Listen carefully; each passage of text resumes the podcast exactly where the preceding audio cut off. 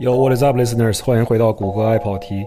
今天这期节目呢，又是一期非常非常跑题的节目。我做这个节目最开始我就说过了啊，我们这个是一个业余说车、专业跑题的栏目。说车的时候呢，可能大部分都是我自己一个人在这叨叨，然后说东西呢，咱专业肯定谈不上，至少有一点娱乐性。但是偶尔呢，有的时候也想去做一些稍微严肃一点的话题，对吧？这个时候可能就需要一些别人的帮助了。那么今天也是特别荣幸、特别高兴、特别邀请到我的一个老同学，他呢是一个在酒店行业从事了很多年呃猎头工作的这样的一个人，同时呢，他也还有另外一个身份是亚洲最佳酒吧五十名榜单上排名第一的酒吧的创始人。那么我们今天聊的内容呢，显然跟车没有关系了，但是我相信我的听众呢，应该对这个节目也有一定的兴趣，毕竟大家聊的一些东西呢，现在。跟创业有关，跟商业有关，跟酒店甚至跟酒吧的一些东西都有关系。我们说的东西呢，也不完全是很很刻板的东西啊，还是有一些跟生活有关的东西的。里面有很多这种在做这个酒吧过程中的一些感悟，以及遇到的一些困难，相信还是能够给大家很多能够去感同身受的内容的。那么。今天内容呢相对来说也比较长一些，我在这里面先跟大家做一个小小的预告。今天内容相对来说比较长一些，一般情况下呢，我去跟别人聊天的时候，内容可能都会比较多一些。因为做这个播客的最开始的初衷就是想说，我们既然要做播客，就要把一个内容说的相对呃透彻一些，呃，也不能说我们今天聊的内容就有多透彻吧，但是至少我觉得应该在。研究一件事情，聊一件事情，或者是去了解一件事情上，你不多花一点时间去说这个事情，其实很难把这个详细的内容给分享出来的。你就看新闻上，经常有时候那种。由于新闻上、电视上，它肯定会限制你一些出镜的时间，所以你经常会看到一些采访都是非常 segmentation，就是每一个 segment 就是只有五分钟时间，你这个上来说话可能只有三十秒时间，这三十秒时间之内，你必须要表达你的 idea 和你的人是谁，你把你的人设和你的想法全都说清楚。这个呢，就是传统的电视媒体上的一种传播的方式。对于我来讲，其实是一种非常。不理性，而且是不全面的一种传播方式。我更希望是我们在作为聊天，一方面是可以博客嘛，就是一个可以让大家可以 multitask 的一种传播的媒介。而且可以说是唯一一种可以 multitask 的让你 multitask 传播媒介。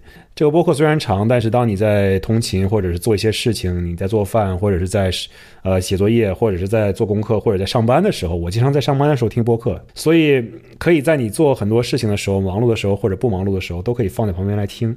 这样呢，作为一种生活当中的一个背景音乐或者背景的音轨，我觉得效果也不错。那么如果你在听这种背景音轨的时候，能够稍微有一些启发，听到一些东西对你呃有一定的指导意义，或者能够给你带来一些快乐，或者带来一些有趣的体会的话，我相信我做这个节目也就没白做，对吧？那么一开始的时候说了这么多废话，其实不好意思占用大家的时间。如果大家想要直接跳到这个节目的话，当然可以点击。我们 show notes 当中的这个时间节点，那么我就说到这儿吧。今天我们就邀请到我的老同学 Flora 来跟我们讲一讲他在香港创立的这家以龙舌兰为主要酒精原料的酒吧，叫做 Coa。龙舌兰基酒，大家可以想象得到的，主要是 Tequila，当然这里面还有 Mezcal 以及一些其他的以龙舌兰为原料的烈酒，当然也包括一些以这些酒精作为主要基酒的调酒。这些内容呢，我们都会在接下来的对话当中啊谈到。今天的内容非常精彩，希望大家不要错过。今天特别荣幸的请到了我的大学同学，我们也是多年的朋友啊，Flora 菲菲来跟我们聊一下关于她的创业之路啊。尤其我们大家都是学酒店管理行业出身的，我们从事这个行业的同学呢，其实所剩已经不多了。而 Flora 同学呢，真的是在这个行业一直打拼。首先，他是一位在香港从事了十几年非常有经验的这种高端酒店业。博彩业以及高端餐饮业的猎头，那么除此之外呢，他还是香港非常知名的一家排名全球五十名榜单上面第八名的酒吧 Koa 的创始人啊，而且呢。Flora 不光在 Koa 这一间酒吧上投入很多心血，而且他据说还有很多新的项目正在酝酿之中，而且也有已经有第二家酒店已经开业了，不要弄错。所以说，今天非常荣幸的请到 Flora 跟我们一起来分享一下这些年在香港酒店业摸爬滚打，更多的是想了解一下创业的故事。然后欢迎 Flora 加入我们的节目。Hello，Hello，大家好。鼓掌，鼓掌，鼓掌。Tommy 哥，这个这个 Tommy 哥太客气了。我开的是酒吧，不是酒店啊！要开酒店，估计还得赚多几年钱。哎，这个成为酒店业大亨不是梦，对吧？我们得一步一步来。呃，对，一步一步来。其实，其实我特别想说一件事情，一个小小的背景。我不知道你有没有最近看，你有没有时间看美剧什么的？我之前看了一个美剧叫《The Bear》，然后讲一个厨子大哥在那。开餐厅的故事，然后就特别的深受感触。我我当时还做了一期播客节目讲这个东西，就很就提就唤起了很多过去在餐厅实习或者在酒店实习的一些事情。呃，我显然已经不太。我从事的工作现在已经比相对来说比较远离酒店行业了！就但但是呢，我对这个行业还是有很深的感情，对于这个行业的那些东西还是有很深的这种共鸣的，所以就立刻就想到了你，因为真正的在我们这个朋友当中或者同学当中，嗯，实际上去自己干这个，实际上自己去开一个酒吧这样的人，真的。除了你之外，我再想不到别人，啊，所以特别想跟你聊一聊，就是怎么样一步一步开始了走上这个酒吧的这个创业之路，而且怎么样一步一步把这个品牌打造起来的。我们从哪儿说起呢？我我觉得可以从大学毕业说起，因为大学毕业之后大家都做不同的行业嘛。你也你，我记得你也做过就是酒店行业的 Swire Hotel 的 Communication 嘛。然后我当时其实也是。找工作找了很久，然后都没有适合我的工作，因为我觉得在香港这个酒店行业来说呢，呃，我们其实从内地过来读大学的人，就是优势不是特别明显，因为我们的广东话毕竟不是 native 嘛，然后虽然英文还行，但那个时候还是要广东话优先的嘛，所以找了很久工作都都没有找到合适的。然后当时我就看了那个网上有一个工作，就是招那个针对内地市场的。呃，recruitment consultant 就是招聘啊这个工作，然后我就觉得，哎，这个做猎头挺适合我的。就第一，我还是很适合跟人打交道；然后第二，我又说普通话，内地市场是很适合我的。第三，它是又做酒店行业这个 specialized 的行业，那我觉得就还挺有意思的。然后我就进去了。然后第一家公司也就是做了三个月，我也做成了单，然后也帮他们挖了新的客户。但是就是这种军队化的管理方式。新加坡公司嘛，你懂的，就军队化的管理方式不太适合我，因为我觉得我们就是酒店是 people business 嘛，还是以人为主的一个行业。所以呢，我后来啊，我我很幸运，真的很幸运。我十二年前呢，我英国的老板，当时他们是一个 global 的公司，就是有 London、Paris，有 Dubai，然后有 New York，有 Dallas，啊，是一个 global 的 recruitment 的公司。当时在香港，他开了一个呃 franchise，一个分公司这样。然后呢，他当时在做招聘，然后我就去应聘了。然后他也是看到我的潜质吧，应该，然后他就把我招进来做 consultant。然后当时反正就开始做。然后其实我觉得刚开始做猎头的时候，并不太真的懂得。就虽然我们做过这个实习哈，做过 internship，但是不太懂得，就酒店里面的这些高管们真正做的事情是什么。那我觉得就是可能做猎头对我最大的帮助，就是跟非常非常多就是五星级酒店。啊，国际五星级酒店的这个高管去接触，然后了解他们做的行业的性质是什么，他们的 job scope 是什么，他们的 strength weakness 是什么，啊，哪些地方是成功的，哪些地方是不成功的。那从这个中间，我觉得就像一个海绵一样，我就不断的在吸收这些五星级酒店从业人士他们的成功史和失败史。那就是我们说的啊，没吃过猪肉，见过猪跑嘛，对吧？对。就在这个过程中呢，我其实就是呃，吸取了很多他们的这种管理经验，还有他们很多的这种 business 的 mentality，然后慢慢做猎头，就是越做越深入之后呢，我我觉得就培养出我看人的这个嗯比较 sharp 的潜质吧。嗯。因为我觉得就是嗯，做猎头最重要的就是我们讲的 an eye for talent。就是有发现人才的眼光，然后其实我为什么会走向创业之路呢？就是我刚开始做猎头，做到大概第五六年，然后那个时候我们的这个全球的公司就被卖给了一个呃在中东的一个 PR 的公司，等于说他就把我们收购了。收购了之后呢，他们就完全转换了管理模式，就要 KPI driven，就你每天打了多少个电话，你发了几个简历，就变得非常的这种制式化的管理方式。但是我就是天生不太喜欢这种非常 corporate 的呃 environment。所以当时我老板呢就就说他自己要出来开公司，他就说啊，我不给你工资啊，但是我很给你很高的 commission，我们就像 partner 一样，我们自己出来创业，那我们的 client base 要重新嗯 develop，重新建立，我们的 candidate base 也要重新建立。但是啊，我觉得你可以的，你要不要跟我出来创业？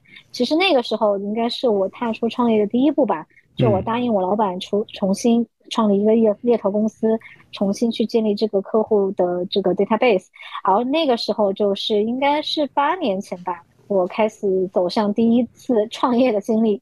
那那个当当时肯定也是非常的啊。非常的 stressful 吧。对，我觉得应该彻底改变了你去思考你职业路线的一个方式，就是你变成了一个不再是一个别人的员工，而是以自己努力、自己就是有 e what you hunt，或者是你有 e what you kill 这种感觉，你拿到的只能是你自己争来的一些呃生意或者是客户这样的感觉。对，其实就跟销售一样嘛，就是你呃你的销售业绩就决定了你的收入嘛。所以我那个时候比较 goal oriented，就是比较有目标，那我就是要养活自己喽。那前三个月就是在公司创立的，嗯，初始也是就是要联系很多的 candidate，联系很多的 client，然后也接了很多的 jobs。就是我们的猎头行业，就是我们先要从客户那边接到一些不同的单，然后他们要招一些什么样的高层，我们再根据客户的需求去挖相应的 candidate，所以是两边 handle 的一个。关系就像中介一样嘛，就像你卖房子，你有买家 有卖家，对吧？对，两边去呃做 broker 这样子啊。然后呃，反正前面三个月也是没有收入，也比较 stress 啊。那 thanks to 英雄的父亲，对吧？撑过了三个月，然后第四个月就开始有成交啦，然后就慢慢慢慢上轨道了。然后我每一次做成一个单，我的成就感就是来自于哦，你可以帮这个公司找到真的适合他们的人才，你也可以帮人才找到适合他们的工作。我觉得可能做猎头的大部分的成就感就是来自于这个上面。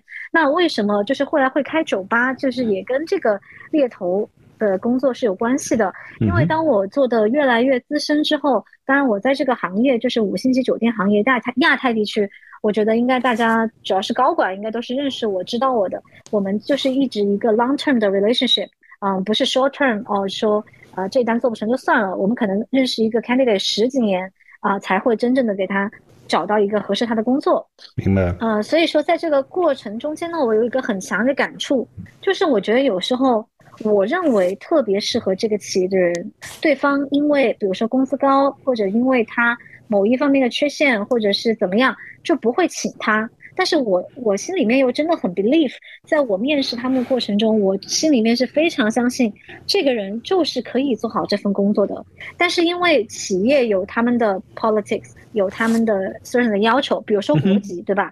有些企业说哦，我他们当然就是 non discrimination，不能直接说哦，我们想要请白人，但他心里面就是想要请一个。白人对吧？但是其实亚洲人可能未必未必比白人更差，所以其实在这个做猎头的过程中，我就感觉到的 frustration 就来自于我认为很适合这个企业的人未必真的会被雇佣，这个就是我的 frustration 的来源。然后隐藏的规矩。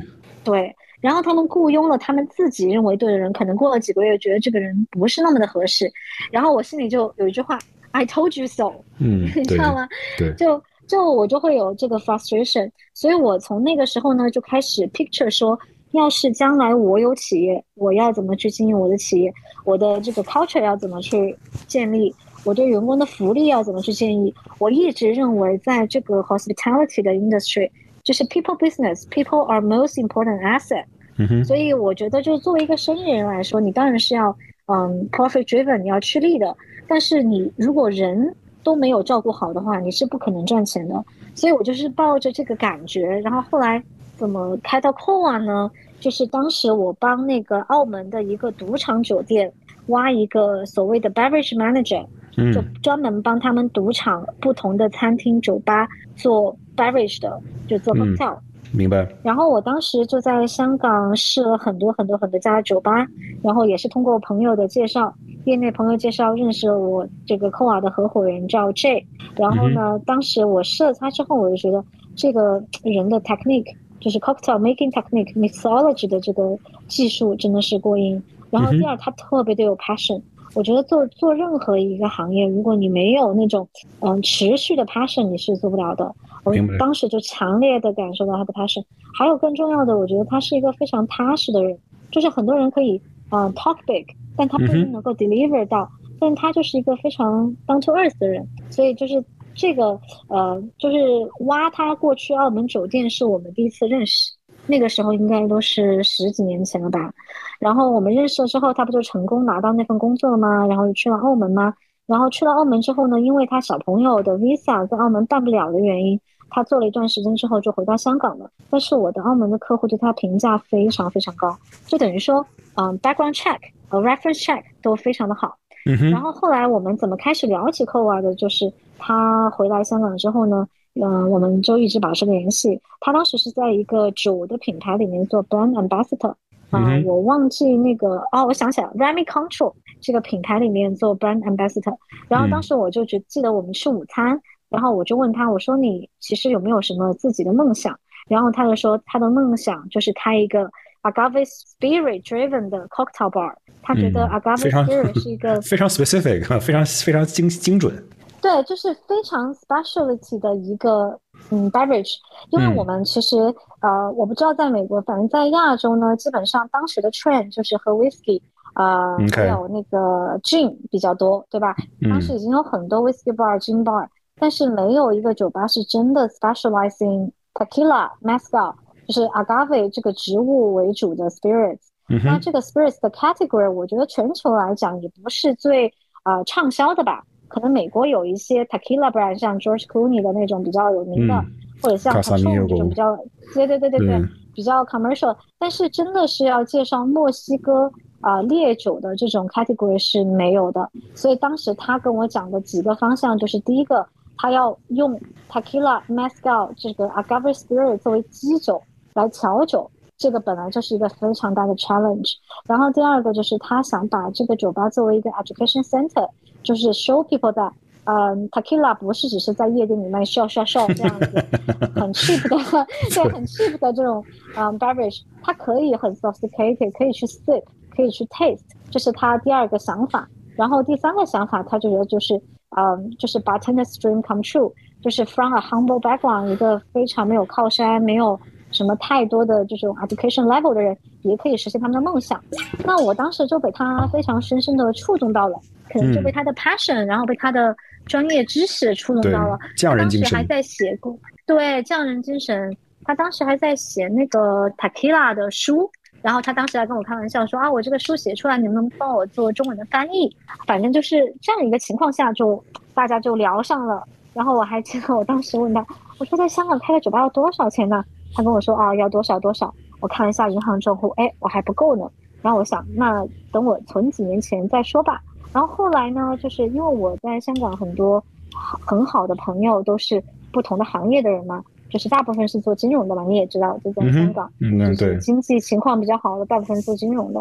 然后我有一次呃吃饭的时候，就跟我几个做金融的朋友说，哦，我遇到这样子的一个 talent，他有这样的想法，我也想投他，但是我一个人几十万肯定是不够的嘛。然后他们全部都展现了极大的这个好奇心和热情，我觉得可能啊也是人品比较好吧，对，多年积攒了一些人品，对，积攒了很多人脉，对他们觉得我做事情还是比较靠谱的，所以就说哦，我们愿意投资你。然后我还记得就是呃，我就找 J 过来跟大家做一个 presentation，讲他的想法，啊，一个很简单的 business plan，然后他们就把钱钱都 commit 给我了。所以其实当时开酒吧之前，是我把钱已经筹筹划好了。那我们有钱了，不是就要开始 concept 找地方吗？就是 concept 就是 J 他去完善这个 concept，然后钱有了，concept 有了，那就是呃剩下的东西就是怎么去开公司，公司要怎么去架构，嗯，要开在什么样子的地方，要找什么样子的 location。那其实我觉得最 lucky 的就是 J 他的 vision 是非常清楚的。啊，我们要找一个 accessible，但是不是很 visible，不要那种很 commercial 的兰桂坊。我们要在 SOHO，要 kind of hidden，people needs to make effort to find it，但是又可以 accessible 的。所以我们要有点逼格，不能太对吧？有点逼格，不能太那个随意。对，就是要有品味。我经常说的一句话就是，东西不一定贵，但是它得有品味。所以我们能找最后找到这个店呢，它之前是另外一个呃做 retro 的 American bar，然后他的老板想要把这个生意嗯转让出去，OK，那正好连 license 都不用搞了，直接把 license 也收过来。对，对对对对对，所以我我认为就是我一路走来是真的非常的幸运。嗯，这个之后讲到，我认为就是每一步都是 I follow my calling，我觉得是有一个 calling，你要去做你自己认为对的事情。那我一开始的初心也很简单嘛，我就是想要帮一个很有嗯才华的人实现他的梦想。我也没有想过要赚很多钱或者怎么样，真的没有想过。但是我就想到不能亏钱，对吧？所以做 budgeting 什么的，就是我把我以前的 我们大学学的。什么？我觉得，我觉得，首先，我我我不我不想打断你的这个讲故事的思路啊，因为我觉得你讲的特别特别好，而且作为受访者，你简直都不需要我去引导你提问题，你直接就给我们讲的非常的系统。话太多，话多，话多。没有没有，我觉得特别好。但是有之前说了这么多，你这一路走来的这个经历，其实有很多东西可以再稍微的展开一点讲一下的，就是展开说说是吗？来，稍稍稍微展开说一下吧。有一些问题我。我也想问一问，第一就是说，我们从后往前倒，对吧？你说关于怎么样去 budgeting 这件事情，我我觉得具体的数字你不一定非得跟大家分享，但是我们学酒店行业的或者做酒店行业的都会知道，这个生意呢其实非常非常的难，就是它。像你说的，不亏钱，一开始开一家新店做到不亏钱已经很难了。虽然我自己没有真的去从事过这样的一个创业的行业，但是多多少少这样的故事还是有所耳闻的。就是感觉，第一，这个行业竞争很激烈；第二，这个行业就非常需要人气。如果你没有人气的话，可能就，你你隔壁的店可能就做的爆火，而你呢就是没有人。这样的事情也是屡见不鲜的，你也没有办法，不知道为什么。嗯，呃，就嗯。当时我觉得，相信你们在筹备开业的时候，怎么样去打算的时候，应该也面对很大的这种压力吧？我觉得。嗯，我觉得就是我的信心是来自于我看人的能力。嗯，因为我当时是全香港全部每家酒吧都挨着试了，把它挖到澳门去的。我的澳门的客户又对他赞不绝口，所以我是相信这个人的能力和眼光。再加上呢，这他大部分的 career 都是在中环，他知道 what will work，what won't work。他知道这个 pricing range 要怎么去打造，嗯，并且他本来就是有一大堆的粉丝的 follower 吧。就是香港，我觉得跟内地比较不同的是，香港的这个客人的 loyalty 是比较高的。他如果喜欢喜欢这个 bartender 的调酒，他会一直跟着他走的。所以等于说，我们当时开店两部分就已经确定，第一部分是这个酒吧本来就是我们上一手的这个酒吧本来就有一批客户的。他当时其实每个月也是在赚钱的，所以说等于他的客户在我们开店之后就直接变成我们的客户了。不，先不说他会不会 repeat business，对，先不说他会不会 repeat business，但是一开店他们就已经在了，这是第一批人。然后第二批人呢，就是我这个 partner 他自己做十几年 bartender 的一个粉丝群，他本来就有这个受众群了，他开店我们在加以公关，就已经有很多 follower 了。所以这个信心当时我还是有的，再加上呢，我们那个地方因为虽然在 SOHO，但是不是一个特别显眼的地方。当然现在我们那条街就已经火到不行了。我认为是我们，嗯，可以比较骄傲的说，就是我们带动了整条街，甚至下面那条歌赋街整个的生意的这个人流量。嗯，所以当时我们找到那个地方的时候，还没有很高的人流量，所以房租相对来讲在中环算是很便宜、很便宜的。这个也要感谢我的业主，中国良心好业主。然后你们怎么欠了一千，欠了十年租吗？还是怎样？我们香港一般是三加三，哦，三年子约，三年生约，对。OK，对香港的，对我忘差点忘记了，香港的零售业这个 turnover 比较快，大家都不喜欢签长期的租约。其其实香港最重要就是房租嘛，房租已经占了你 business 的很大一部分。嗯，所以我们还是真的遇到很很好的业主，也很幸运。对，OK，感谢业主，感谢业主。然后 再再往回说一下刚才提到的另一个话题啊，这个我我首先我相信。因为我本人还没有机会，很久没回香港了，也没回中国那个内地了，很没有机会去去尝一下 Coa 的酒，但是我能想象得到，他像你的 partner J，他本身的这种业务非常的过硬，而且我相信他做出来产品肯定也是非常一流的。那么在这个产品上，能不能稍微的展开给大家科普一下？就是我当然在美国，因为离墨西哥近嘛，所以很多这种以 agave 作为基作为这个原料的酒很火啊。尤其最近也有一些身边的朋友给我推荐一些这种比较好的 tequila，就是用来 sip 的，不是像你说的就 shot shot shot。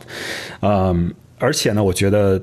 这种陈年的呃 tequila，比如说类似于像这种 añejo 之类的东西，你喝起来就像是有一点威士忌的感觉，它不是那种像是烈酒喝进去就很辣，然后就没有任何 character 那种感觉，它有很丰富的 character 在里面。能不能在这种酒品上，这个呃 agave？制造出来的 tequila 也好，还是 mezcal 也好，简单的给大家讲一下这种酒它是一个什么样的特色，以及为什么当时会选这种酒作为哇，这是这的 idea，但是他为什么会这么执着于这一种酒？嗯，我觉得这个就回到我们 Coa 的精神吧。首先，Coa 这个名字，嗯，是什么意思呢？就在 Spanish，就是在墨西哥的文化里面，Coa 其实是一个农业用具，它是一把铲子啊，因为 agave 的这个 plant。可以生的非常的大颗，到现在为止都没有工业化的，像我们拖拉机或者是什么呃割麦子的那种大型的农业工具，他们 harvest 这个 agave plants 都是用最原始的方式，用一把铲子把那个 agave plants 的根茎给敲出来，嗯，敲出来之后，把那个那个根茎呢，最高的可能去到十米都有，非常巨大，小的可小的可能就是像。啊，五十厘米啊，一米啊，这些都有的。那这个根茎本身才是真的酿酒的原料，并不是叶子。嗯，对。然后叶子就是专门用来扎人的。对，所以所以 “coa” 本身这个名字的来源就是这把铲子。所以你看我们的 logo，然后啊，就我们当时还从 墨西哥偷运偷运进来了一把铲子，分成两块弄进来，就是为了给大家呈现出来最原汁原味什么是 coa。那这个背后象征的什么东西呢？就是这种呃所谓的 father to son，generation to generation 的这种手工艺者的这种工匠精神。因为到现在为止，Mescal 还没有被量产。Mascal 全都是手工生产的，所以其实我们当时开这个酒吧，J 最终的初最初的初心是想要让大家能够品尝到墨西哥小的，并没有商业化，并没有钱去做大的广告的这种小的 distillery 的手工业，呃，手工业行业的这种小众的酒。所以我们酒吧三百五十支不同的这个 Agave Spirits，Mezcal 是占了大部分的。Mezcal 这个品种其实，在市场上都是很少见的，Tequila 会多一些，但是 Mascal 就是比较少见的。那 Tequila 我我我这么讲吧，就是我不是一个 expert，因为这是 expert，但是我跟着他也算是学习一些东西嘛。嗯，因为 Tequila 跟 Mascal 最大的不同是，Tequila 有点像香槟跟 Sparkling Wine 的感觉，就是在 Tequila 这个产区，嗯，government 发 license 的才能叫自己 Tequila。嗯，而且第二呢，Tequila。你这个可以给观听众朋友们一些 tips。如果 tequila 你喝的不是 one hundred percent blue agave，嗯，那它就不是好的品质的 tequila。因为所有好的品质的 tequila 一定是 one hundred percent blue agave 酿出来的。嗯哼。那你以后我们去选 tequila 的时候，这个 bottle 上面就要看到这几个字，就知道哦，这个 tequila 至少它的品质原材料是得到保证的。然后 tequila 呢，也有很多的这种大型工业的这种产啊，怎么样生产方式。所以我们能看到那个 tequila 的生产的工厂，但是我们看不到 mezcal 的工厂，因为 mezcal 大部分都是手工的嘛。嗯。然后，嗯，mezcal 呢，就是比 tequila 讲的更小众一些。然后 mezcal 的 category 也是比较有趣的，像 tequila，我自己平时比较爱喝的，像 blanco。Blanco 就是完全没有陈年过的，没有没有 Tequila 新鲜啊，对对对对，然后呃那个 Blanco 也有呃之后也有那个什么 Reposado，嗯，就是可能 age 了三个月六个月这样子，然后也有 a n n 后嘛，但是呃像 Mescal 的这个 category 它就不太一样，它是分 Mescal，然后 Mescal 呃 Artisanal，还有 Mescal Ancestral。那 Mascal 的这个酿造方式可以非常的原始的，我我大概讲一下这个流程，我觉得肯定很多听众朋友们比我还懂。他 那个 agave 啊 species 拿出来，拿出来之后呢，他要放到窑洞里面烧，就把那个皮烧得很脆很脆，就像菠萝一样。你烧完之后皮不就可以剥落了吗？剥落之后里面的肉呢，然后再拿到像你知道我们以前磨豆花那种那种骡子。磨豆花嘛，一圈一圈的，石磨其实也是这样子的。对对对，就磨呀磨呀，就把那个像 sugar cane 像甘蔗一样把汁儿给磨出来嘛。嗯哼，榨汁儿，然后那个汁儿呢，你再去给它澄清，然后再 distill，所以它的这个工工序是非常的那种很原始、很农场风的感觉。嗯，然后它 distill 的时候，为什么 mezcal 会有不同的 flavor？那它 distill 的方式也有不同，有就是像 whisky 一样在就是 air in the air 蒸馏，然后也有埋在地下的烧出来的这种蒸馏方式，所以它不同的蒸馏方式呢，就已经影响到这个 flavor 本身了。但是因为它蒸馏不是像 tequila 那种非常的 precise 的工序工业化的，它大部分都是这种非常原始的，要不然是 clay pot。啊，要不然是埋在地下，呃，挖一个窑洞，所以它这种呃出来的那个 flavor 是很 smoky 的，所以我我自己浅显的大部分喝的 mezcal 都是比 tequila 要 smoky 很多。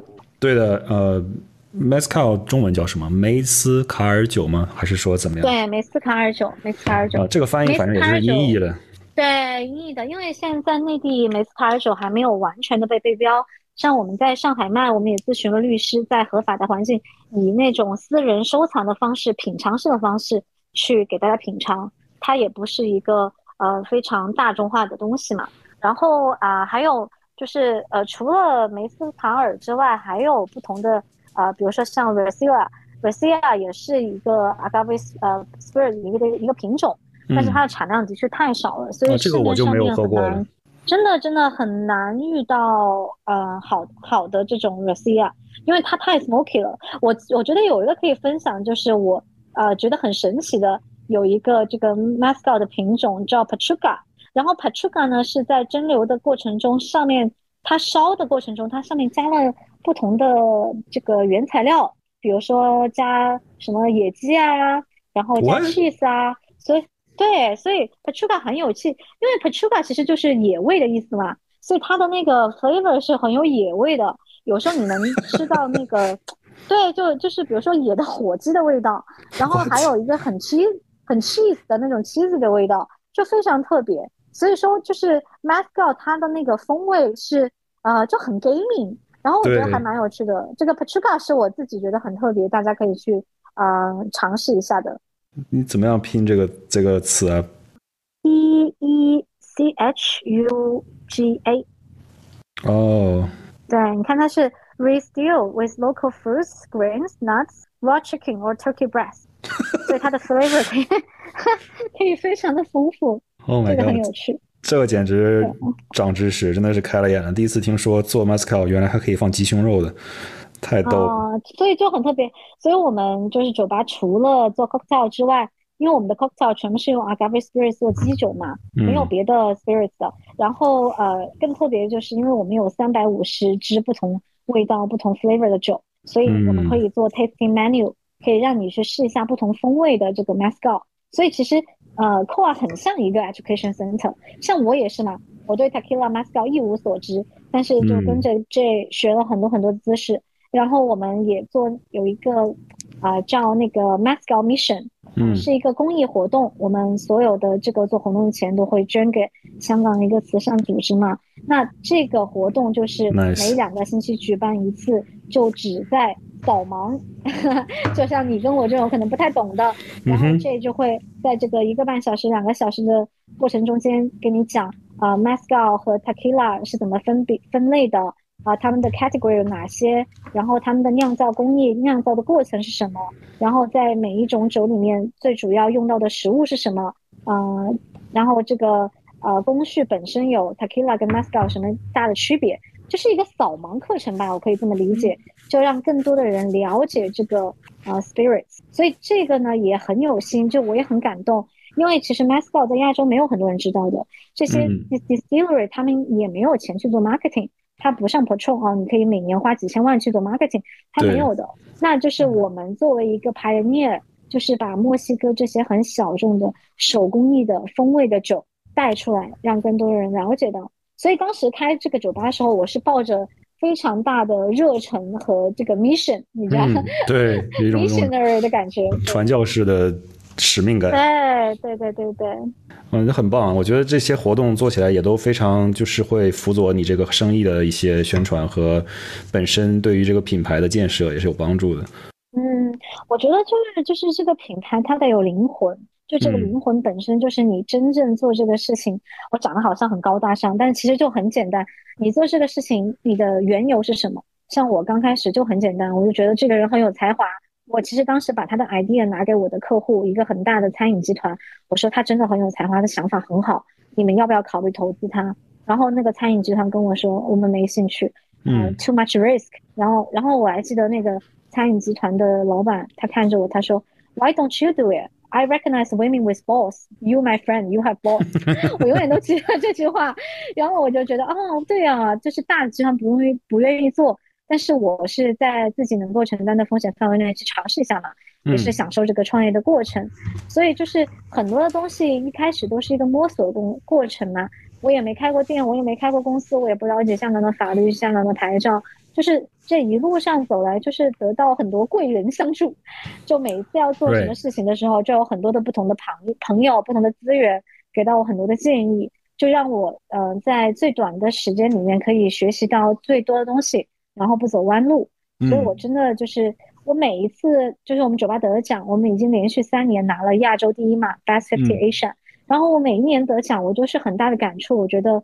如果不是那么多人的帮助，我们是走不到今天的。所以就是永远都是 be humble。嗯，太棒了，此处应该有掌声。要拍一下，自己拍一下，自己拍一下。哎，对对对对对，确实值得那个拍 on the back。但是呢，我刚才其实也想去展开聊一下这方面的内容，就是说到，因为你之前做猎头的经验，包括现在一直在做嘛，就是我觉得，因为大家其实现在来讲都很年轻，你我年龄也差不多，我们都属于比较年轻的这个阶段。然后像。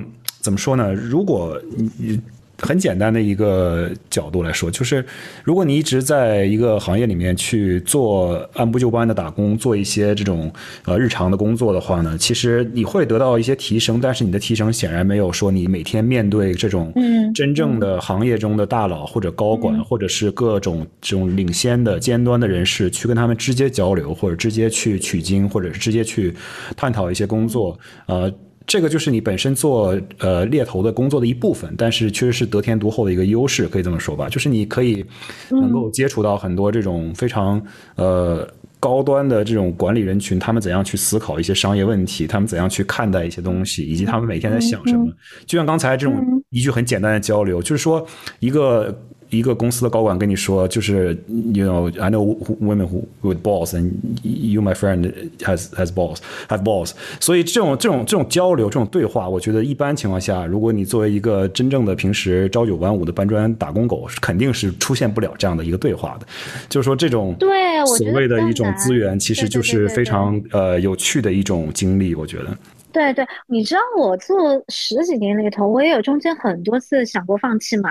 嗯，就是因为猎头本身的工作是一复一日的。你想，你十二年做同一件事情，对吧？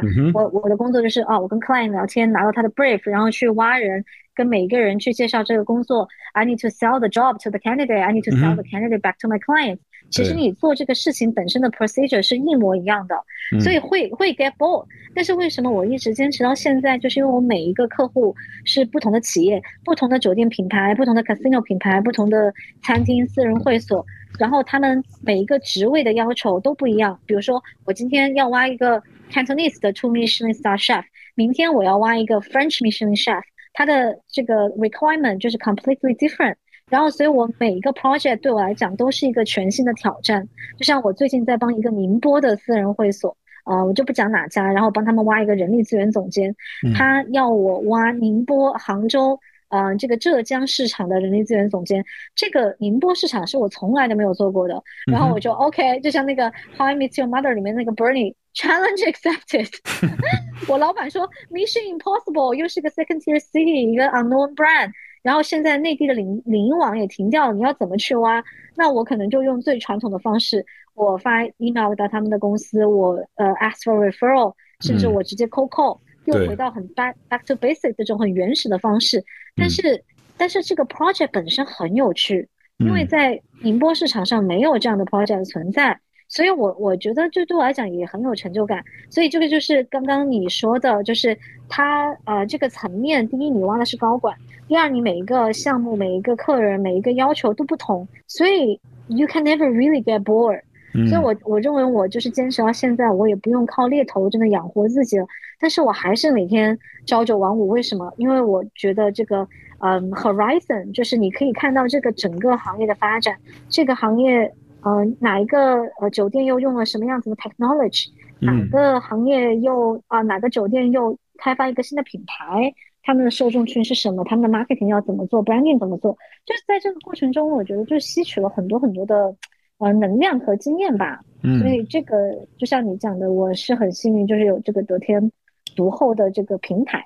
明白，明白。那么，听众朋友当中正在找工作或者想换工作的朋友，考虑一下做猎头，或者如果你在从事酒店行业的工作，想换工作的话，也可以找一下菲菲帮你找工作。考虑一下，可以考虑一下。就是其实还有很多东西关于。酒酒吧的这个创建的地方，还想继续展开讲。我特别好奇的一些东西是关于。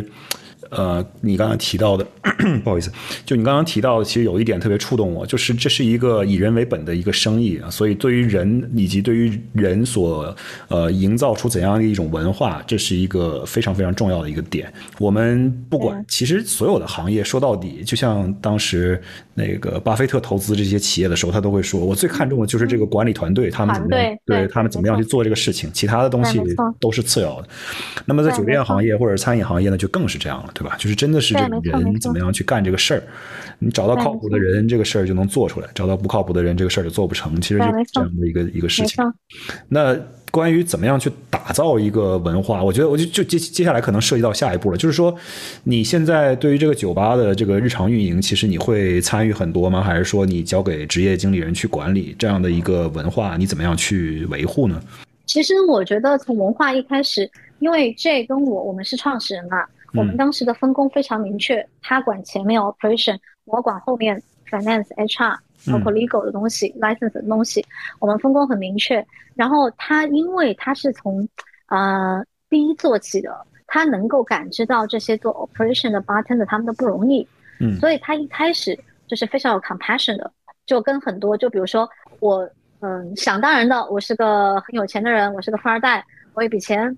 我投资个酒吧，我找一堆人来管理。他作为一个 co-founder，他自己是老板，他又具有很强大的 compassion，所以这个就奠定了我们酒吧的文化，就是我们真的是，嗯，自己 we have been there，so we have compassion for people。所以我们对他的要求，我们给他们的福利，都是我们认为最嗯 reasonable，可以让他们 work-life balance。我觉得 work-life balance 这个东西在美国已经提了很久很久，在亚洲也开始兴兴起了。但是真的要做到 work-life balance 是件很难的事情。我给你举两个非常简单的例子吧。第一个例子就是，我们不希望我们的员工 overworked。在香港的 F&B 的行业，很多员工都是，哎呀，一周上六天班，对吧？对对对对对。然后，嗯，我一个星期上六天班，我累得要死。然后老板又不不愿意请请人，然后长期处于人手不够的。就是你知道我做猎头，我听到多少次？酒店的那些大厨或者是 F&B director 跟我讲说，我们人手不够，所以我们给不了客人想要的品质。所以这个开一刚开始我们就很 aware。比如说我们一刚开始招人，我们是招的比我们 operation 需要的人更多的人手，因为我们不想要员工 overwork，我们想要客人体会到最好的服务质量。这个是第一个吧。然后第二个，我们是香港唯一一家酒吧可以一个星期放两天假的。这个我们是从去年开始 roll out 的一个 program。这个真的很难，因为这个就意味着你的人手要请更多嘛，你的 payroll 要更高嘛，对吧？所以就是我们作为香港第一家酒吧，可以做到一个星期休两天是非常不容易的。那作为 我是呃投资人，我也是 co-founder，作为我来讲，我就觉得第一我是要赚钱，但是我要赚多少钱才是够呢？对不对？你你可以永远作为 capitalist，你可以永远 squeeze profit，但是我希望看到我的员工，他们是每天 come to work with energy，嗯，really happy，就是其实酒店也讲很多，就是 happy employee produce happy customer，对吧？所以其实这个东西，酒店虽然喊口号喊的很多，但是酒店存在业主跟酒店管理方之间的一个 conflict，业主永远都是 profit driven 的，那我们也是 profit driven，但是我们。的前提是我们的员工是开心的，我们的服务质量是好的，最后 to lead to profit，所以我一直认为这个有有点像空话套话，但我一直认为赚钱不是目的，赚钱是一个 outcome。就 making money is not your goal, it should be the outcome of it. If you do everything right, money will come. 这是我自己的 philosophy。对，然后再包括我还有一个例子比较具体的，我们在疫情的时候，当时香港不是酒吧都关了嘛，然后我们比较 lucky，我们有 restaurant license，所以我们可以按照餐厅开的方式，就是嗯下午中午开开到下午六点，然后当时呃员工就是 A B shift 嘛，就是因为你只只上半天班，你也不需要那么多人手，然后当然相对来讲你就是工资减半了，对吧？你 A B shift，我当时问了我的 manager，我说 How how is everybody coping with it？我的 manager 说，他说我还好，因为我工资本来高，就算 cut half 也还是高的。但是那种本身就一万多块一个月的那种 waiter waitress，比如说他们的工资就很低，嗯，然后他们很难过。这是第一个 sign。第二个 sign 是我中间有个员工问我，老板，我可不可以去餐厅打一下零工？因为我的收入不不足够支撑我的生活。我当时就想，如果因为这几个月的疫情，让员工去做别的工作，然后甚至他们就。Quit the job，然后 do something else，那对我来说是一个人才的流失。我我必须要保证我的团队的稳定，所以当时在这个 A B shift 的状况下，我仍然发了他们一个人五千块钱的 allowance，就是为了让他们可以活得更好一些。那在那个时候我们赚钱，那那几个月可能都不赚钱了，甚至亏钱的情况下。我我相信中环也没有几个老板可以像我这样很佛系的说，我还拿钱出来给你们 allowance 养活你们。但是我觉得就是 in the long term，you are playing the long term game。你三个月的亏损，但是一开了我们就马上赚钱了嘛。然后又因为我们的团队很稳定，所以说我们可以给客户提供到好的服务质量，然后他们有更多的人愿意来喝酒，所以这个就是一个良性循环。对，它是个良性循环。然后我们最近给员工。对我们最近还，你知道 team building 搞了个船趴，然后我就想，我们在香港每年都要搞船趴，我希望我的员工也体会到这样子的 luxury lifestyle。他在我这里工作，他也能体会到那个有钱人才能体会到的 luxury lifestyle。所以我就搞了个船趴，专门是为我的员工服务的，嗯就是他们很开心，他们一边做酒一边喝酒，然后一边游泳，他们是很开心的。所以，就像这些，就是我现在越来越觉得啊，就是做老板，你不能说我想要怎么怎么样，你要听员工想怎么怎么样。你第一个，第一个是提供一个平台，let them shine on your platform。然后第二个是 you are facilitator，员工需要什么的资源，你给予资源。然后第三个就是让员工开心。其实做这些事情都是要，都是为了让员工开心。所以就是当时你刚刚问 culture。我说 people oriented 就是体现在这些一系列的方面里面。对的，我觉得你这个做的其实挺棒的，就不光是说喊口号或者写在自己公司网站上，感觉是一个真的会。呃，很细腻的去给他们设计一些各种各样的 program，给他们一些这样的一个很好的 support system，让他们能够舒舒服服的在你这开心，在这工作的这样的一个环境，我觉得这挺重要的。对对，还有更重要的一个东西，就是我很想分享，就是 talent development。你知道，在酒店行业，就是 every company talking about talent development。像我们就真的是 talent development。你知道我为什么开第二家酒吧吗？我们当时应该这么讲，我们 COA 是六年前开的。然后 COA 上海是去年开业的，在上海最困难 lockdown 的时候开业，嗯，不是很幸运，但是现在也也很好了。当时开 COA 上海很重要的一个原因就是我们呃香港这边培养了一个 manager，我觉得他是已经非常成熟了。如果他当时其实已经要辞职了，如果我没有新的机会给到他，他可能就会辞职跳槽到别的公司了。所以当时我上海的 partner 找到我，我很愿意去做这个事情。这也是一样，就是我们要让我们的人，我们培养的出来的人在平台上有一个更好的发展。他在我们这里可能做一个什么 high button 的，跟他他跑到上海去就做个 bar manager 了，对吧？嗯，所以他他也是一种成就他的方式。然后包括我们今年开第二个品牌的 Saver Project。啊，我们的 The Saver Project 的创始人就是跟了我们两年的一个 bartender。当时他加入我们公司的时候，我们就答应他说，如果你跟我们时间够长的话，我们就会以你的名义用你的 concept 去开你想要开的店。嗯，然后会给你股份。所以这个对我来讲就是一个 talent development。那我们第一家的一些 long term 的 staff 又被 promote 到第二家嘛。所以其实企业要发展，更多的也是人才要发展。那你说赚不赚钱？就是。作为老板来讲，我开第二家如果开得好，我当然更赚更多的钱。但是这个赚钱 again 是一个 outcome，但最初的初心还是在我的人才要发展。如果你不给他新的机会，他就要走了，那你就必须要开新的店，给他新的平台，让他去发展。这个是我很大的一个感悟。没错，没错，没错，太棒了，太棒了！我觉得不管怎么说，这个从课本上学到的东西，纸上得来终觉浅，对吧？真的是做起来才会觉得说这个东西其实非常非常的有道理，而且非常非常的对呀，对呀。而且你知道吗？我最大体会什么？就是我觉得，就是嗯，我之前觉得我们好像学的很多的科目都是好像没什么用的，嗯，比如说什么 strategic management，你记得吗？我们还一起做 project，嗯，然后我们还做了什么？Facility management，我们两个还一起去 W Hotel 看了 W Hotel 的这个 facility，对吧？对对。然后我们也学过可能 consumer behavior marketing，但是真的到了你做企业的时候，以前的那些理论的指导，其实在你脑脑海里面的。比如说我们当时学 marketing，你还记得吗？Four P，什么 place、price、people，还有一个什么 product。当你真的要做企业的时候。它是给你有一个冥冥之中的指导思想，对，就是有一个 framework 在这儿的，对，嗯，对对对对，包括 accounting，就是我当时还没钱请 accountant 的时候，我自己做嘛，每个月都自己做 P N L 嘛。然后我当时就把我们学的那个 management accounting 的书拿出来，那个 Doctor Credit，你还记得？天呐，真的是我自己做呀，我做了一年，然后我就很搞不清楚啊，这 cash flow 跟每个月的 P N L 真的是 差好多，不一样嘛？对呀，因为你 cash flow 就是你账上躺的钱，对吧？对，你 P N L 就是你实际赚的钱。对，然后我就很崩溃。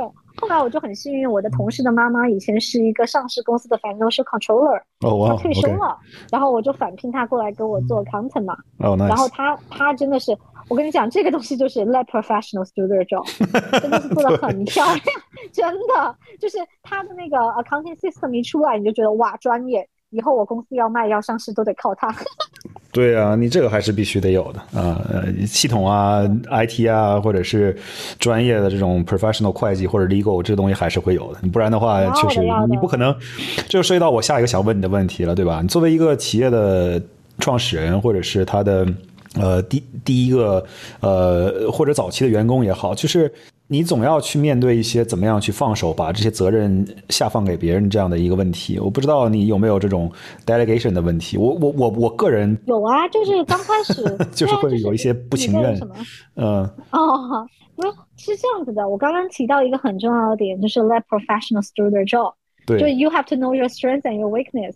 那当时刚开始一一创立公司的时候，我就知道我的 strength，我是一个很有 business sense 的人。嗯，然后我在管钱上面，我非常有自己的 sense，这个我是知道的。毕竟我们有那么多的 education 来，所以这个我觉得 common sense 是有的。然后再加上管理，就是大的这个 vision 我是有的。但是我的合伙人他是一个。呃，专业的人士，他的 technique 对吧？然后他毕竟在 operation 工作那么多年，所以从一开始他就跟我讲说，我管 operation，你管 back office，我们井水不犯河水，我不来插手你的事情，你也不要来插手我的事情。但是很难，就像你讲的，我我举个例子吧，我们刚刚开业的时候，我就因为我们 dining 做惯 fine dining，然后 luxury 的人。我就看到这个桌子，它没对齐，我的心里就不舒服。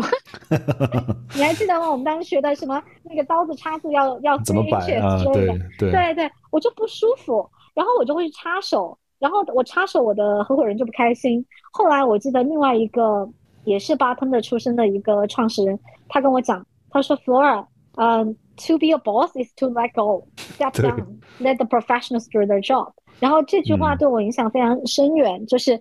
我刚开始会因为这些很细节的东西，比如说垃圾袋摆的不好看，我就很抓狂。但我后来就觉得 let it run，就他会从他的教训里面吸取经验，他会不断的变好。所以一路看起来就是的确是他会越变越好，他也越来越成熟，我也越来越成熟。我们两个都是彼此在不同的成熟的路上行走。所以就是你说有没有放权的问题，我认为呃刚开始的时候有的，但是后来就渐渐没有了。比如说做这个 counting。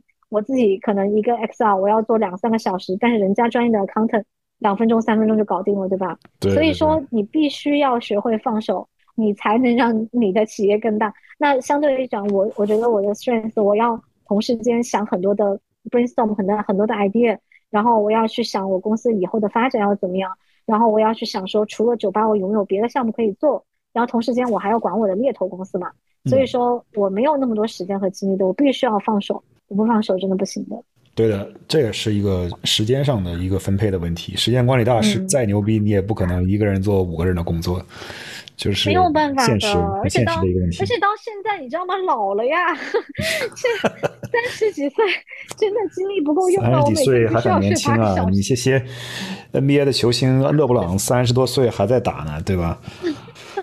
是吧？那也是很 inspirational。就觉得要睡够啊，就每天不睡八个小时，不是一点睡觉，我就很不爽。不，那倒是，那倒是。我就算职业的运动员，现在也都非常强调说自己身体的管理，怎么样去参，怎么自己管理自己的饮食、自己的训练、恢复、睡觉，呃，包括怎么样去做各种各样的一些呃，不是纯训练之外的一些动作或者活动，来增加自己身体的这种呃柔韧性啊，增加自己的这种 career 的 longevity 啊，等等等等等等吧。对啊，哎，你说的很专业，你也是有研究过。我只对运动方面有研究，我对其他方面并没有。真的呀，就是我记得我我我我觉得哈，一个人很重要的有几个。我我我前两天还在跟我朋友说，我说一个成功女人背后有多少男人？我需要我的 gym trainer，我需要我的 tennis trainer，我需要我的 therapist，我需要 lawyer，我需要 accountant。对就是一个成功女人背后要有很多男人去支撑。所以就是我的 therapist 跟我说过，他说一个 well balanced person。你要有几方面都要 take care，首先是你的 physical 的 fitness 嘛，嗯，那这个 fitness 就包括你的 diet、你的运动，然后还有呃就是 relationship，这个 relationship 不管是跟同事、跟恋人、跟朋友、跟家人，它这个 relationship 也是你人生很重要的一方面。然后还有第三方面就是你的 leisure，就是 leisure 很重要的，你自己的 interest、你的 passion，你你爱做的事情。然后第四方面就当然是工作啦，工作也是。他说：“如果你能 balance 好这四个方面的话，你才才能算一个 emotional healthy 的 person。”我我想想，的确是因为我二十几岁，真的就是一直在不停的工作，工作，工作，就是在赚钱，赚钱，赚钱。很多时候我没有去 develop 自己的 interest。当然，我一直都有在谈恋爱，但是感觉好像在恋爱上用的心思也不是很多。所以就是到现在去年开始吧，去年本来要结婚，后来分手之后呢，我就有了一个很大的认知，也是。Thanks to my therapist，他 by by the way，他 live in Texas，我们是 online 的，online 的，OK。对对，然后我觉得他给我更大的感悟就是让我慢慢的去 develop 我自己的 interest，我的 leisure activity，更好的去照顾到自己的健康，特别是情绪健康。然后你真正的开心，其实真的不是完全来自于事业的成就，嗯，因为你事业成就很高，但如果你没朋友，你的感情处理不好，或者是你身体不好。到最后还是不开心的。对的，我觉得这个确实挺重要的。我我可能在这里，我觉得因为大家聊到，不不不不，我觉得就聊到关于。职业人，大家在年轻的时候在行业里面摸爬滚打，不管做什么行业，自己创业也好，给别人打工也好，都会面临这种平衡自己生活的问题。怎么样去更好的去给自己充电？怎么样自己能保持一个比较积极的心态？这些东西其实都很重要。就像你说的这些东西，我觉得很多我做的都很不好。就是我这个人可能有一点儿，呃，跟你稍微有点反着来。就是我对于工作这个事情从来都很佛系。就是我对于我对于工作这个事情从来都是哎。就是嗯，得过得过且过的感觉，就是我不是特别，可能也可能什么呀？你你你有 full time job 吗？我当然有 full time job。现在你要知道，做播客并不是我的 full time job。如果没有一个全职全职工作赚钱养家的话，哪有机会做播客呀？对吧？这玩意儿又不赚钱。那那听众朋友们得多贡献点粉丝啊，让我们 Tommy 哥早点完成做播客赚钱的梦想。不不不，这个并不是一个梦想。我这个东西纯粹是为了，就是自己平时生活增加一点乐趣，对吧？多聊一些东西，自己因为一方面也敦促自己去学习很多东西。因为我长时间都是讲一些跟汽车有关的东西。虽然我这人喜欢汽车，但是做每一期节目我也要做很多的 research，对吧？所以也是敦促自己去阅读一些东西。所以你不是卖车的吗？我一直觉得我没有没有没有没有，我跟卖车 挂不上关系。呃，我现在的我现在本职工作是就是在 Starwood 工作，是 commercial mortgage，怎么样去给房地产做贷款、管理这些贷款之类的东西然后都是是说点 commercial real estate，都是什么写字楼啊、工业地产啊、产业地产啊。那算不算是 asset management 这一块啊？是是 asset management 这一块。哇，这个已经上到 hotel 的 food chain 的最顶端了呀！哎，恭喜你啊！呃，你要你要非这么说，那确实是。如果从这个 capital stack 的这个 seniority 来讲，我们确实是最 senior 那一个 tranche。呃，我们现在讲到讲到这些东西了，但是这个其实都不相关了，我们也就是一个打工狗搬砖而已。我想说的就是说，回到关于大家说的这个 mental health 这一块儿就是我个人本身呢，其实对于工作并不是特别的说觉得上心或者有压力。但是我个人其实会有有一种非常怎么说呢？会有一个 dilemma，会有一个这种难题，有一个迷思，就是说我一方面觉得我工作呢不能放太多的精力在上面，我还有我的家庭，我还有我的爱好，我还有我自己的一些生活，然后马上。要生小孩了，那么小孩肯将来肯定也会占用很多我的时间，所以我就会主动的去。告诉自己不要把工作当成一个很重要的议题，对吧？当然，这种可能可能对也不对。然后，但另一方面，我的内心里面可能会觉得，我我个人就会类似于产生一种所谓的中年危机这样的感觉，就是觉得哦，我已经三十五六岁了，但是并没有在职业上投入太多的精力，好像也没有发挥出自己的全部的这种潜力或者怎么样的，就觉得自己会有这样一些挣扎。但是呢，其实我也不是特别的有所谓对于这件事情，呃，嗯。至于生活中怎么样去平衡，我觉得倒还好。时间上，在美国工作嘛，显然也不是特别的那种卷，不像在中国内地或者在香港那么卷。尤其做金融行业，那卷的要死。嗯，是这边呢就还行啊，偶尔呢工作压力会大一些，但是也不至于说出现让你非得嗯就是九九六这种情况。我觉得这不至于。哦，明白明白。但是反正这是另一个问题吧。我觉得你肯定不存在这个问题，你需要的是给自己的。工作减负，然后多花一些时间去做一些自己喜欢的这种比较 leisurely 的事情。我觉得现在我有一个呃 different 嗯 perspective。我先跟你分享一个我以前看过的一本书。我我不是经常看书的，但是我看看过一本书叫 New Rich。它的 idea 就是说，以前我们 old generation 都觉得啊，我们要存够足够的钱，可以早点退休不工作。但是 New Rich 的想法是，I'll work for my lifetime，但是 on my own record。On my own time，然后你的这个 retirement 不是说我真的要完全不工作，这个 retirement 是 mini retirement。我记得一一句印象很深刻的话就是 inactivity，inactivity is not the goal of resting，activity is，就是说当你脑子就就就像你一样嘛，就是当你脑子做一件事情做得很累的时候，可能你 switch your mind to something else，然后你会有更多的激情，又去做另外一件事情。 所以就是说，嗯，在不同的像像我自己，就是我做猎头啊，很 frustrated 的时候，我就换去做做酒吧的事情。酒吧事情做累的时候，我又去想想我以后还可以搞个什么事业，然后就不停的让自己脑子很 stimulated，然后不停的在想东西。你这样就会觉得自己非常的 energetic。然后我我认为工作不是说我要坐在某一个地方，然后真的是。要 commit 多少个小时？我我我感觉我其实随时随地都在工作。就比如说我洗澡的时候，因为你听过一句话吗？就是 greatest idea come from garage。我觉得我的 greatest idea come from shower room。就很多时候，嗯，在洗澡的时候，你你你那个环境里面，你会有一些很好的 idea，很好的想法，有一些想不通的东西就突然想通了。所以说，不是说我一定要坐在某一个地方，还有 inspiration。就当你在做不同的事情，就是你的兴趣爱好也好，你出去看世界也好，你的那个 inspiration 有了之后，就会又帮助到你本职工作。所以反正我就觉得，就是像疫情很困难，就不能旅行吗？我觉得旅行去不同的地方，见不同的人，啊，包括比如说我们这样子的聊天，跟不同的人聊天，都是一个给你带来 inspiration 的过程。然后这个 inspiration 又可以帮助到你本职工作上。所以说有没有中年危机？我觉得我暂时还没有。因为我没有生小孩的这个 obsession，就是如果将来遇到合适的人，能生就生，不生也没关系，我可以把我的爱给 charity，所以我就没有太大的压力在这方面。对，但这个不是对生不生孩子，其实也不是一个特别关键的因素了。其实对于我我来讲，嗯。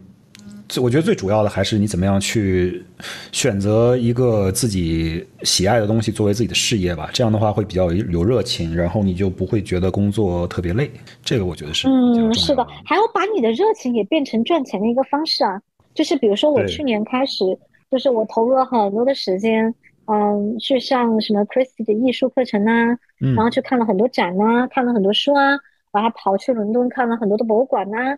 然后我去巴塞罗那也看了很多高地的建筑啊，就是我突然 discover 到就是对艺术的这个热忱，然后在这个过程中呢，我也投资买艺术品了。那我也相信我买的艺术品以后也是可以升值的，卖不卖不一定，但是我觉得这是一个呃 accumulated 的过程，就是你在 investing art 的过程中，你也在学习。就像那个哎，那个叫什么？那个微软的前 CEO 叫什么？刚刚过世的。刚刚过世的。哦，突然不记得。刚刚过世的，谁过世了？就微软的前 CEO 啊，Anyway 不重要，就嗯，他当时就他过世的时候，就把他的 art collection 都拿出来 auction 嘛。然后我我记得我看了两个多小时的 auction，他的那个 collection 就像一个艺术史一样，他每一幅画都是一个艺术史的一个很重要的里程碑。包括他买的那个啊，比如说克林姆啊，克林姆应该是一个 Russian 的艺术家，哇，太漂亮了。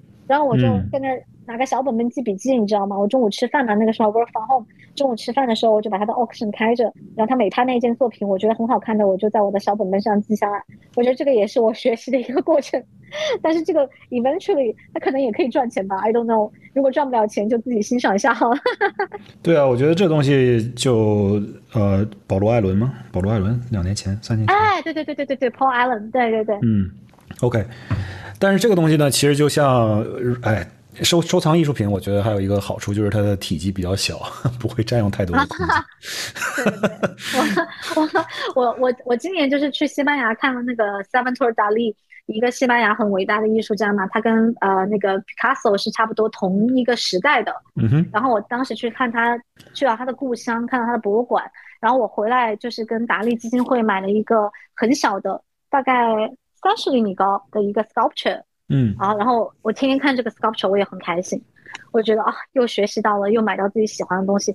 所以你知道吗？现在这个我又扯远了，这个消费观也有所变化。我可能不会花几几万块钱买个 Chanel，但是我会花几十万买个艺术品。对啊，那你这东西，它毕竟它有它的怎么说艺术价值，这个东西不是它哇。也不能说这个东西就没有消费主义的元素在里边，它肯定存在一些市场学、营销学的东西在里面，它有一定的这种消费主义的元素在里面。但是毕竟它是一种带来美的、传达历史的、有很多这种背景知识的、有很很长的这种文化积淀在里面的，所以它还是有它自己独特的价值的啊！不像是奢侈品，就 I mean，我这人，我的我的家人什么的对奢侈品都不是特别感兴趣啊，整个这个。对这个东西就不是特别来电，但是呢，但是呢，就见到很多人去特别追求这个。大部分对，因为奢侈品的大部分其实都放在 marketing 上面了嘛。对，你学 marketing 的你也知道的，但是就是为什么还是会偶尔买一买呢？就是。这个就是人性的这个，不是？我觉得买这个东西呢，没没有问题。对人性的 vanity，这个买这个东西没有问题。就像我们平时在美国，我整天考虑都是买什么样的车子。那买车子肯定也会考虑说，为什么我不买大众，非要买宝马？为什么我不买丰丰田，我非要买 Lexus？你也会有一些这种 vanity 的元素在里面。你也想要就是很舒适、很高端、很大气。你也很想要这么有一个品牌的 projection，就是告诉别人说我能够更 associate with 这样。这样的一个品牌，这些东西都很正常。对对，就是说，不是说奢侈品就不好。品牌自己对，而且因为品牌自己也花了很多钱、很多时间去，它打造一个品牌本身就是要花时间的嘛，对吧？Luxury is about the labor and time spent in it。所以啊，我们又扯远了。没有没有，哎，那我其实还有一个小小的话题想要聊一下，在我们结束今天这个非常畅快的对谈之前，就是。刚才说的感觉都是一些这种比较良性的循环，说这些创业的过程怎么样去走到今天这一步一步取得了各种这样成功。那整个这个过程中有没有遇到什么比较严、比较这种比较厉害的困难情况，比较难以应对的事情？有没有说某一段时间新冠期间，我相信肯定是一个阶段了，就是有没有这样的一个阶段，就是觉得这个生意就做的很困难这样的？我觉得就是赚钱上倒一直没有很困难，但更多的是在管理人方面。就比如说，我当时刚刚一开业，啊，就不瞒大家说，也发生了这个事故。但事故是在我们酒吧发生的，但是并不是在我们的 working hours 里面。就我们有之前一个 bartender，他自己在尝试酿一种酒，然后酿酒的过程中，他没有 monitor 好那个 fermentation 的时间，然后那个瓶子就爆炸了，然后就玻璃碎片进到他的眼睛里面。我还记得很清楚，我去到厨房的时候都是血，我要去医院安抚他们的爸妈。然后当时我们本来有一款新的产品，也是 fermented drink，当然跟这个人做的没有关系。但是我们当时就 PR 要要开始 promote 这个个酒了嘛。但是因为这个事故出生了，发生了之后，我马上就跟 PR 打电话说，我们这个酒就 cancel 了，不要做了。然后就也这个呃 safety procedure 也做得更严格了。然后包括这个人，我养了他两年，因为香港的劳工法，他如果就是 permanently damage，你要养他两年嘛。我养了两年，然后他也呃请律师告我们，但是最后因为我有保险嘛，最后我的保险公司是承接了这个诉讼，并且我们没有赔钱，因为他并不是在我们的 working hours，在我们的 recipe 下面，在我们的 instruction 下面去做这个事情，是他自己要做的，所以最后我们也没有赔钱，就是等于说这个险中求生吧。但是这个事情本身就让我，呃，当时是非常的崩溃的，就是大晚上在医院待着，他们又是那种呃 underprivileged 的家庭嘛，就爸妈都没什么文化的，就是来一把鼻子一把泪，你要安抚他的家人各方面，这很难的。然后比如说还有就是，我跟我 partner 之间当然也发生过一些不说争执吧，就是呃，比如说人会有 ego，人会有自己的，就是还是人性的弱点啊，那中间有我我也呃相。就发生过，他觉得我是为了钱去做某件事情，但是如果我觉得我如果不赚钱的话，那就养不活大家。我们也出现过这种 conflict interest，但是最后为什么会？嗯，对，但是为什么最后会 resolve？因为他最后也是看到 I care about people more than I care about money。然后我我也看到他不是不过不呃故意不尊重我，可能他就是这样性格的人，他就是一个艺术家，艺术家有他自己的个性嘛。对，所以在这种情况下，大家就求同存异了。然后就是可能到了第三年、第四年，大家越来越彼此熟悉对方的工作方式，对对方的底线在哪里，然后就会有这个互相尊重、互相 appreciate 的这种惺惺相惜的感觉。所以我觉得一路走过来，很多的就是 communication 还有 people management 这一块，对我来说是非常 challenging 的。所以我到现在我就觉得是生意要往下做，更多的是你自己的 character。就是你你自己的人品、你的品格，要不断去克服人性的那些贪嗔痴，你才能够胸怀胸怀更宽广的去做更大的事情。所以我我我之前跟你说，我想我也想聊一下 Christianity，因为我去年 baptized 嘛。哦，OK。我我对，就是因为我知道你一直有有有去去去尝试去去就是 get your foot wet 这样的一个探索的一个过程，应该很多年了，应该是。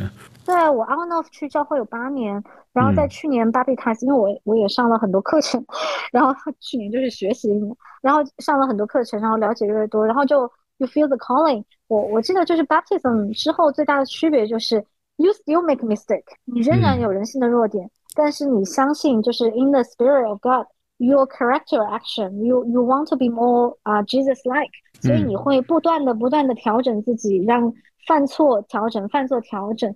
你就相信上帝会带带领你去到一个呃一个 path，这个 path 就是你应该要走的 path。因为 suppose 我们每个人出生都有自己的 purpose of life，有自己的 resources，有自己的这个天赋 talents，对吧？Gift from God。那我们怎么样用我们的 gift、我们的 talent、我们的 resources，呃，说大一点叫造福人类社会，说小一点就是。嗯，怎么让身边的人，包括你自己过得更好？嗯哼，这个好不仅是经济上的，也有思想上的、精神上的东西。所以就是我觉得精神上的东西可能还更重要一些。嗯，非常重要，因为其实 physical death 就是你死了就死了，但是如果你精神死亡了，你这个人就已经活着没有太大的意义。有道理，有道理。嗯啊，太棒了！那我们今天是要在这样一个非常非常深刻的一个。呃，非常深刻的一个一个话题下结束今天的节目吗？其实我我我真的还有很多很多东西想要去。了解或者是去深入的探讨，但是毕竟我们也不可能，呃，把这个节目做的太长啊，因为如如果做太长的话，第一不想占用你太多时间，第二很多听众听到后来可能也就不会继续听下去了。所以你看，现在很多播客虽然说都是这种比较 long form、比较长篇的节目，但是呢，很多时候他们大部分想要做的比较有趣的话，可能会把它分成几个部分来做，一个小时左右做一部分，然后再做一个小时左右做另一部分。当然，我们也没必要去非得迎合这些市场规律或者怎么样的。呃，最主要的其实，因为呃做播客嘛，其实就是我找借口跟自己的一些朋友聊聊天儿。其实 这是一个非常好的一个借口。没事闲闲聊呗，唠嗑呗。对对对对，我我我我今天。至少我我从今天这一个半小时的聊天内容还是挺深受感感触的，挺有感触的。觉得一方面非常厉害，尤其是作为一个女性，我觉得在美国这方面大家会强调的比较厉害，就是所谓的弱势群体，女性也好，少数族裔也好。那么在亚洲，我相信女性本身在亚洲的这个参与呃工作，包括去行业当中成为中坚力量的这个比例，我相信是要高过在美国这样。的国家的。然后，香港本身我也在那工作过很长时间。我工作当中的，由于我从事的可能是市场方面的工作吧，可能会有一些性别上的比例不不协调。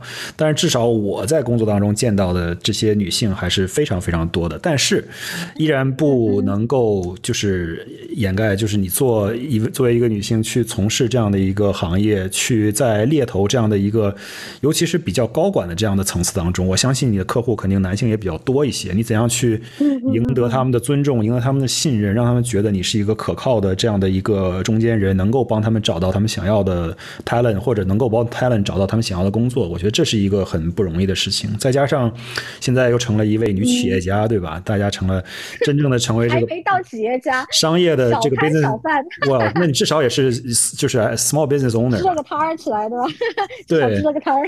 对啊，至少支棱起来了，对吧？你这个。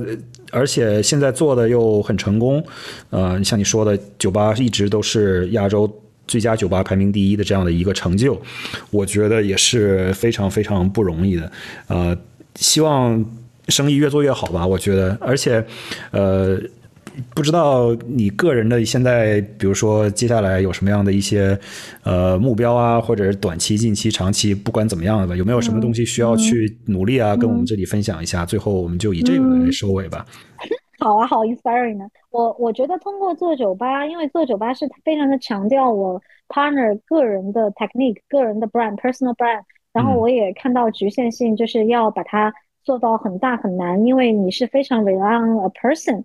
To expand the business，所以我下接下来要做的项目呢，我会把人的这个呃人的这一部分的成分降低，把这个 system 跟呃 operational efficiency 的重点提高。就是呃我必须要借用一下我很欣赏的一个内地的商业讲师叫张琪，他经常说呃四四句话，他说我们做企业就是找好一个人群，呃解决一个痛点，嗯，做好一个产品，讲好一个故事。我觉得可能接下来我就会按照这个方向去做一个新的品牌出来，但是什么呢？大家要敬请期待啦。但是我觉得是一定解决了香港某一个人群的某一个痛点，然后并且这个是有机会把它呃 scalable 做得更大的一个一个产业吧。所以我还蛮期待的。我现在正在做 branding 的过程中，然后另外一方面呢，就是呃也希望就是酒吧这两家酒吧可以越做越好吧。然后。我们在这个基础上也会做多一些 consultancy 的东西，因为最近也有很多的酒店啊、地产商啊找我们做 consultancy，我们也不是每个项目都接，但是会接一些比较 interesting 的项目，也挑战自己嘛。然后第三方面，我们未来有计划还没确定，也希望能够做一个呃 agave spirit 的品牌出来，因为我们在亚洲也算是 pioneer，那我们希望这种更这种小众的 spirit 的呃这个品种能够被大众所熟知。然后能够在各大的酒吧和酒店里面看到我们自己品牌的这个 spirit brand，这个应该是我们接下来比较一个最主主要的一个任务吧。那你要经常跑墨西哥了呀？这么有名 啊！所以就是反正我就是一个幕后的推手吧。我的 partner 想做什么，我都完全的支持他去做。嗯，然后另另外另外一方面就是很 cliche 的要给我的股东创造价值。太好了，太好了，太好了！我觉得我听出来了，我发现创业的人都上瘾，就是感觉都会变成连环创业者，就是感觉总是有很多 idea 要去实现，我觉得这特别好。哦，会会会，就是我们我们说那个 Maslow's hierarchy 嘛，就是你上到一个层面 self actualization。我觉得会的，就是开开业的过程非常痛苦。就是我上半年六个月做酒吧开业，我非常的痛苦。就是什么屋顶一直漏水啊，WiFi 的线牵了几次弄不好啊，什么 Car Terminal 又不 work，就这种非常 party 的事情，对，就真的很痛苦。但是你痛苦完了，你真的成品出来了，你很有成就感。然后你你你我我六月份大概休息了一段时间，我休息了一个礼拜，去了西班牙嘛，嗯，然后回来又想。Where is the next project？就是你你你会你会一直有那个，就那个那个那个 crave for it，这个肯定是是有的。然后接下来，我希望明年等我空下来了，我会办办美国签证，然后美国这些城市飞一飞。嗯，所以还是蛮期待的吧，期待明年。OK，很不错，很不错。有机会来迈阿密玩找我，我反正一直都在这儿。好吧，那我们今天也差不多了。我跟你聊的还蛮开心的，时间过得好快啊。是啊，这种东西录起来时间过得特别快，一眨眼就俩小时过去了，而且都好多东西都没有聊到呢。说实话。好的，那我们今天愉快的聊天就先到这儿吧。再次感谢福尔参加我们的节目，今天聊了特别特别多的内容，特别好。呃，希望以后还有机会能够继续多做一些这样非常有趣的采访啊。跟一些非常厉害的人聊天。好，感谢感谢，嗯，好，迈阿密见。好嘞，OK，好，我们今天就到这儿，下周再见。